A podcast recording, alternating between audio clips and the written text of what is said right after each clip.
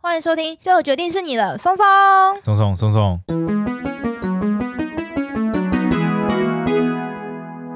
大家好，我是你们的专属训练师拉雅。大家好，我是松松，欢迎大家奏会轻松聊自然，今天我们是不是要跟大家说一声什么快乐？跟我们国家很重要有关的节日，我们国家生日了，对不对？对，今天要跟大家说一声国庆日快乐！耶、呃耶国庆日放假。最开 心的这一次有连假，对不对？不知道大家有没有规划请头请尾，然后刚好就连成了多的假日。嗯好想要一直放假哦。对啊，有放假的话就可以到处去玩，游山玩水。那我们今天就来聊一 下跟我们国家有关的动物好了。好啊，好啊。在那在开始之前，我想问一下松松，那你以前的国庆日都在干嘛？就是大家都会说啊，要去升旗呀、对，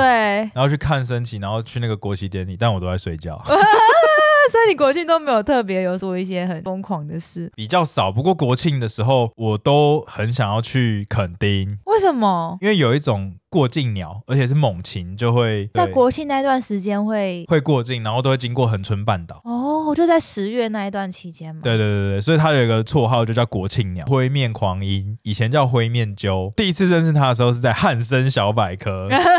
在小时候嘛。对，小时候就跟我说，哦，冬天的时候有一种鸟叫做灰面鸠，然后它就会过境垦丁，然后大家都会嗯去赏鸟，因为会有很多只，会有一个很著名的现象叫做起鹰，就是它们在对流旺盛的天气的时候，会一大堆老鹰一起飞出来，做成一个像龙卷风这样子往上升，好酷超酷，就叫、哦！诶就叫鹰柱啊，或叫起鹰。哦很，酷哇，那以后讲一集老鹰好了。那松松再来去做功课。啊，好好好好，那我来讲讲我的好了，因为每年其实都会有国庆烟火嘛，然后我其实好像有去过某一年的，我不晓得松松你有没有知道，就是台北有故宫嘛，但是在嘉义有另外一个叫故宫南院，算是哦对故宫新盖的分院，对对嗯对对对，然后今年的国庆烟火就在故宫的南院释放，然后如果有兴趣的听众朋友呢，也欢迎可以到嘉义去赏一下烟火哦、基本上呢有高铁的免费接驳车。所以大家可以就是诶坐高铁到嘉义，然后搭接驳车去故宫南院。然后再去布袋吃个鹅啊。 哦哇，我们本集是没有任何业配的哦，纯粹是拉雅自己想分享。 诶嘉义的乡亲呐，看到之后是不是应该要抖内我们一下 呢？讲到抖内，讲到斗内，又想到国家，又想到国家，所以我们要来讲台湾的钞票、嗯上面有什么有趣的动物、植物，好不好？好啊好啊，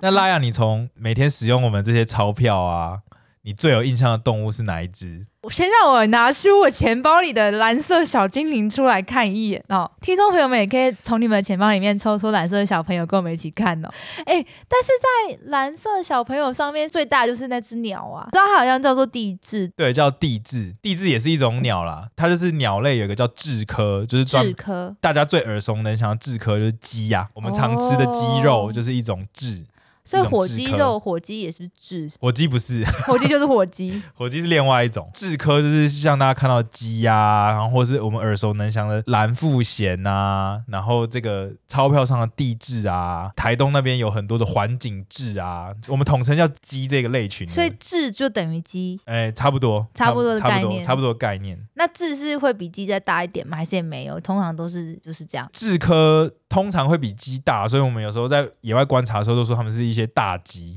对，大鸡，好有 趣，那前几年科博馆有一个专门在讲鸡的展览，就是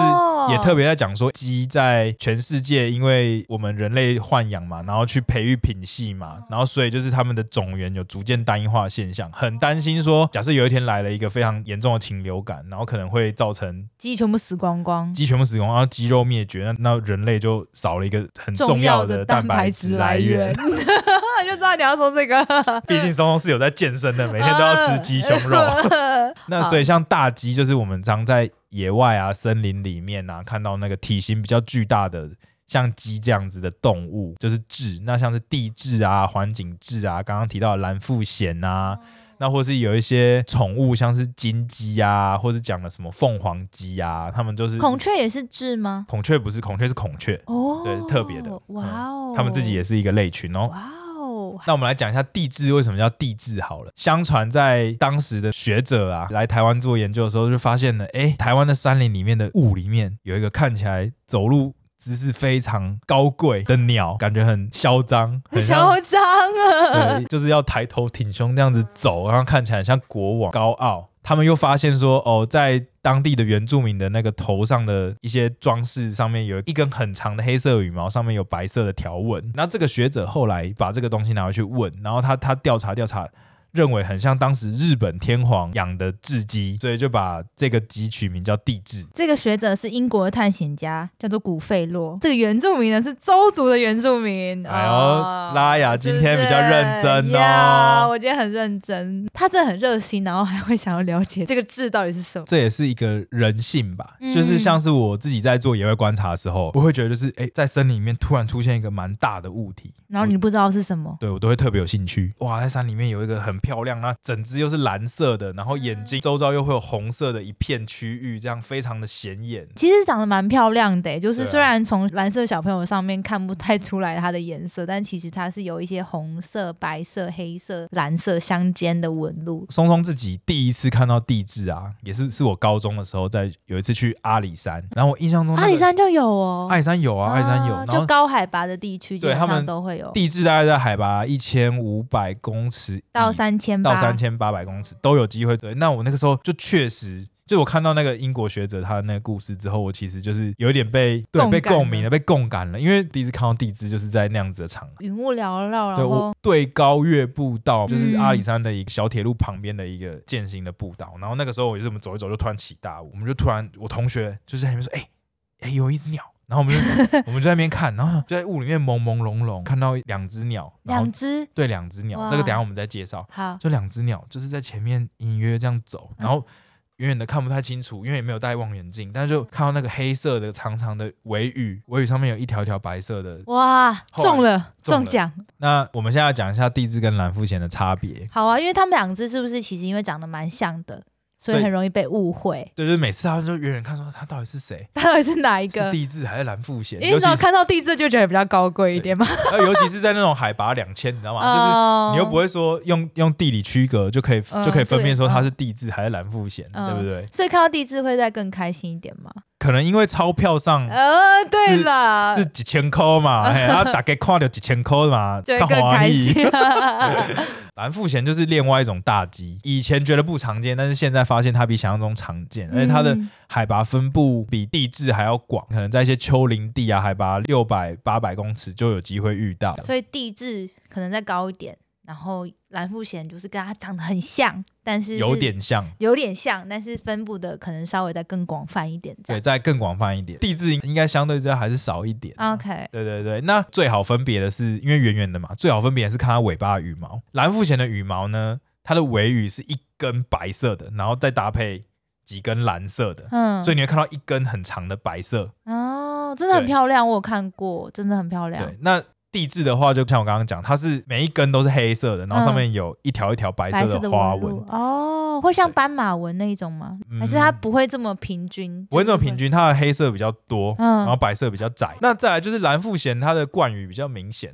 然后地质比较不明显。那两个都会有眼睛周围都会有红色的肉块，嗯看起来就是红红的嗯这样。嗯嗯那我觉得它们的母鸟比较难分，对，我觉得母鸟，因为这个照片看起来长得好像哦远远的根本几乎看不出来，嗯就是都是咖啡色的。嗯，但是我觉得大家应该会更想要看公鸟吧，因为哦，在钞票上的那个是公鸟哦，因为他们公鸟跟母鸟长得不太一样。对，雉科很常会有所谓的雌雄二行性，就是公鸟跟母鸟两个人长得天差地远。母鸟的话，地雉跟蓝腹鹇都是咖啡色的，蓝腹鹇的母鸟它的尾羽还是稍微比较有特色一点，就是嗯哼会有一撮酒红色的。嗯，对，就是有机会看到，你会觉得很漂亮，就是觉得。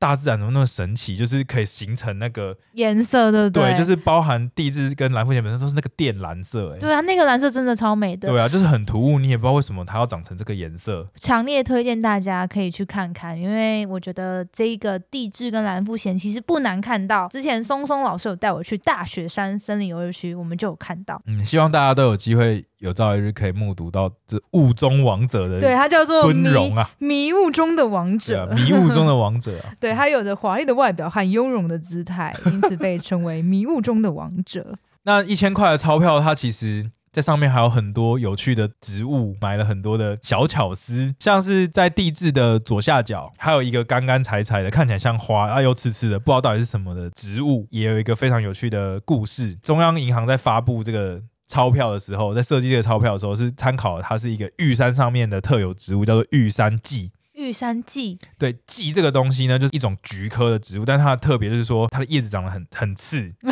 就是很会痛吗？哎、被刺到，因为蛮硬的，哦刺到看起来也蛮痛哦的。这样大家也可以去 Google 一下那个照片。哦，我还想说你要叫大家对去吃吃看， 没有、哎其实你猜对了，啊，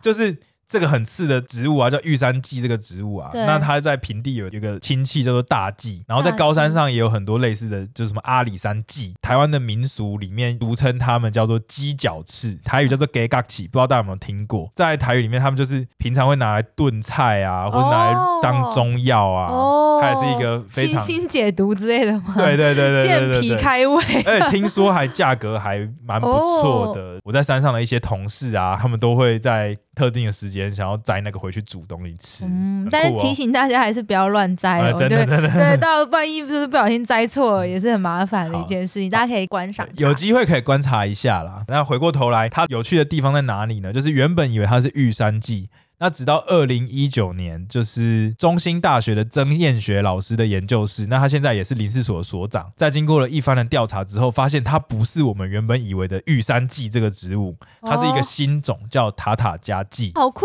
哦，是超酷新的，就是它其实不是大家认识的那个。对，它是一个新的物种。这边稍微科普一下，就是在台湾的岛的发展的历史过程中，很多的动植物都已经被发现了，所以嗯到了现代，你要再发现一个新的物种，尤其是像这种花啊、草啊、植物这种被子植物，其实是比较困难的。嗯，所以现在还可以发表新种，其实是相当不容易的。对啊，我有时候真的很佩服这些研究植物、动植物的科学家、欸，他们都有办法从中发现很细微的差异，或者是你知道去研究什么脉序啊、序列啊，才发现说哦，原来它是新的，或是原来它不是我们以为的。我觉得这个过程是需要很有耐心跟细心，而且就是像玉山蓟跟塔塔加蓟，它们的形态已经很接近了，哦可能就只是花的颜色有点差别对对对对啊，对叶子比较稀一点，类似这样。然后就是这样被发现是一个新种，真的是非常酷。对，要对这些长期有在这个学术界领域耕耘的博士教授们给予一个掌声，叭叭叭。啪啪啪啪 啪，对。然后本来就是想要找一个台湾特有植物放在我们台湾自己的钞票上，所以阴错阳差吗？无心插柳柳成 荫啊，啊柳成枝不柳成荫啊。 我们本来要一个特有植物，玉山蓟已经特有植物，但是结果实际上用的是一个比玉山蓟更更特有有的植植物。啊，对，非常的有趣。当然，上面还有一些其他的植物，像是什么七叶一枝花，它就长得很酷，就是一根东西长出来，然后轮生了一圈的叶子，然后再长出一枝花，所以就是好像七片叶子拱了一枝花，钱是被拿来当中药。哦，对，那另外还有像什么射干啊、麦门冬一些台湾哇，常这见个的，好细节啊！对真这的些常见的植物，大家大有可以研究机会看看对，有有机会可以去看一下它们是什么东 西。最重要的是要记得，就是地质很漂亮，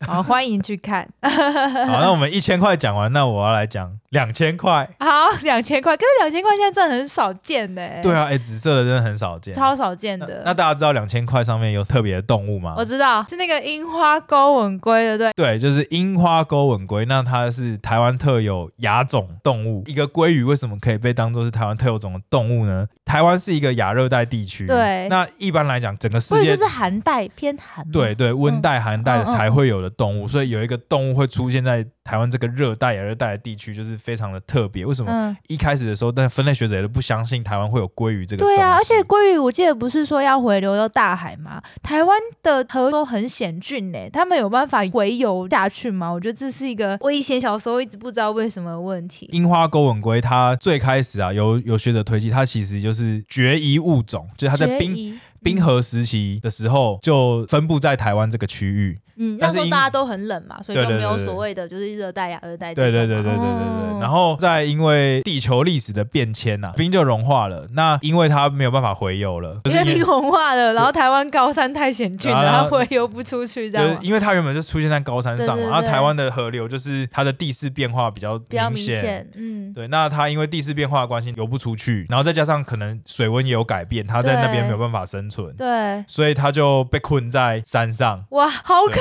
怜啊呐、我们称之为被困在山上，然后最后演化成一个独立的物种，做陆风型。陆被风陆型地封起来的物种，那陆风型的鲑鱼，相对于我们平常吃的那个什么大西洋的鲑鱼啊、啊加拿大的那些鲑鱼啊、银鲑啊、红鲑啊，那些叫做洄游性的鲑鱼，这些鲑鱼呢，它平常在海里面，但它每对年到了产卵季节的时候，它会逆流而上，回到溪的上游去产卵。对对对，这那是一般的那个过程嘛，对不对？对对对对对嗯对，那这个陆风型的鲑鱼啊，它们在早期是这个习性嘛，就每年对都会回到海里面，直到它的路断掉。没想到它们还可以自己在这个环境下持续生存下来，就变成一个新的物种。哦，所以他们就变成他们不需要回游到海里面，对。他们就是在河里面。对，就被封在河的里面。为什么它叫特有亚种？就是因为不止在台湾，在日本也有。嗯，对，不过日本当时就是把它取名叫比较专业的中文名叫做樱龟，樱花的樱。只是我们台湾在取名的时候，把它的特有性全部都取在一起，所以叫台湾樱花钩吻龟。哦，好长， 这它其实叫台湾樱花钩吻对龟。的，它是一个特有亚种。我也有稍微做一下功课，大家有说就是因为这个是特有亚种嘛，那因为日本也有樱花钩吻龟，所以有一些学者就说我们应该要把它证明为叫做台湾鲑鱼。但是如果只叫台湾龟的话，会少了这些对特嗯啊，性特的色叙、述，每一个词都代表着特别的意义，保有它原本的名称会比嗯较有意义啦。包含它的下巴比较长，然后会勾起来，所以叫做嗯勾吻 嘛。樱花是因为它身上的花纹很漂亮，有点粉红色、粉红色的，看起来跟樱花一样。嗯。然后它也是濒临绝种的保育类动物的，对，不濒临绝种的保育类动嗯物，那本来在台湾的族群越来越稀少，也是因为栖地越来越少，然后再加上早期会有猎捕的压力，但它其实刺蛮多的，应该没有应该到没有，应该没有很好不吃，不是很好吃啊。你知道吗？那时候就是说要讲这个的时候呢，我就很好奇，上网查了樱花钩吻龟，然后第三个 Google 搜寻的第三个选项建议就是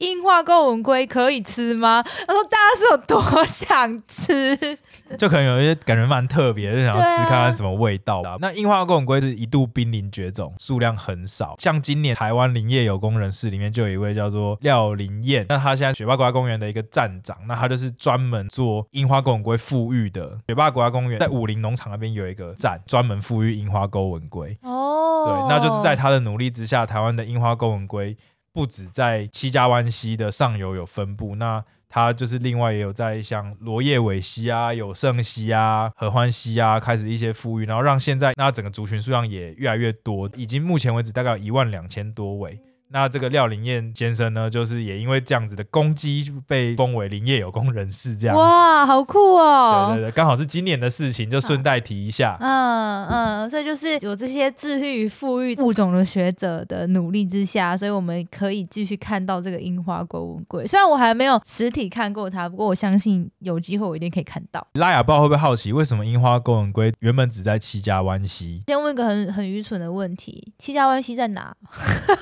哦，因为拉雅是路痴，所以我真是不太知道那个地理位置的分布。七家湾溪在武林农场里面。嗯对，，那它其实诶、雪山呐、嗯啊、骊山那一带啦，算是在那一边。然后嗯它。也是大甲溪流域的上游的其中一条支脉。他说：“为什么只有在那边有吗？”对嗯不知道哎、不知道，因为其实啊，有几个推测啊，就嗯一个是说，哦，那个樱花公吻龟的祖先啊，就是从西部的流域这样回游上来，然后最后被困在七家湾溪，走不了。对，但是为什么只有在七家湾溪有啊？其他地方人都死掉了吗？在研究的过程中，发现说台湾的西岸虽然有很多条河流，但都很是陡峭这样。对，就是它越越往上游越陡峭，对然后大部分的是不适合鲑鱼可以回游，所以就游不过去。嗯，那就只有大甲溪，它可能稍微地平势缓一点，地势还可以哦，让鲑鱼过得去。哦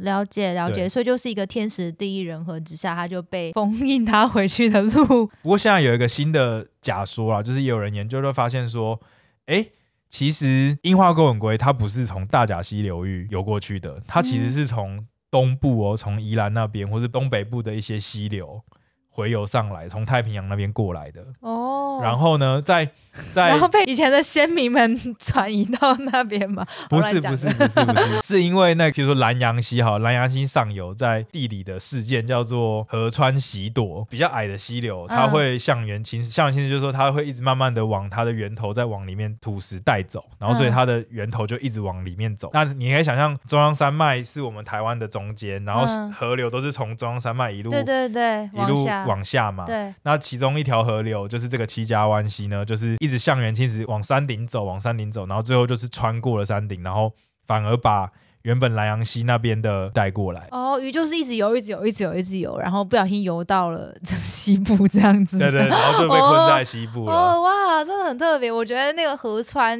地理生态又是另外一个大学问了。地球科学的部分对，啊，对啊，你知道台湾的那个一千块跟那个五百块上面，其实除了刚才松松老师有提到的动物之外，也有一些很代表的山，像一千块呢就是玉山，然后五百块呢就是大小坝。觉得这个山呢也是一个台湾很特别的一个地理环境，就是因为真的很少有一个这么，就是因为我们是岛国嘛，所以我们台湾的山林呢的地势都蛮险峻的，在一个国家里面可以有这么多山，是一件很值得骄傲的事情。之后有机会再来跟大家讲讲看爬 山。对可以啊哎分享一下怎么样去抽到玉山啊，还哦，有对，大小坝到底要怎么规划行程，要怎么去对抽到山屋。大家如果对爬山有兴趣的话，欢迎大家可以留言让我们知道哦，我们可以再来做一集分享。好哦，那最后五百块其实也有一种动物、欸，哎，哈，五百块有什么动物？就是上一集讲到福建的梅花鹿。哦，是哦，梅花鹿其实原本在讲台湾本岛已经灭绝了嘛。。对，那后来发现，在金门啊，我们嗯以前在金门有、有把一部分的梅花鹿移到移到金金门，台北市立动物园也还有一直养着梅花鹿。门，然嗯后，，所以后来在这些种源还存在的情况下，去富育出了这些梅花哦，鹿。原来是这样，好哦，之后有机会再来听完整的梅花鹿眼镜史。那我们今天讲到一千块还有两千块的故事呢，就到这边结束啦。对，然后也祝大家国庆日快乐。希望大家可以抖内我一只樱花勾吻龟。 以后我要用这个梗， 我们先把抖内打开，然后让大家可以去抖内。 如果想要抖内的话，欢迎可以到我们的那个资讯栏里面会有抖内的连接，一起支持我们继续轻松讲自然哦。没有樱花勾吻龟，地质也可以哦哦，。地质梅花鹿我也很喜欢哦。好哦，那今天就到这边啦，谢谢大家的收听。喜欢我们的话呢，也不要忘记按赞、订阅、加分享，然后也欢迎推荐给你身边的好朋友一起收听哦。我是松松，我是拉雅，哎拜拜，拜拜。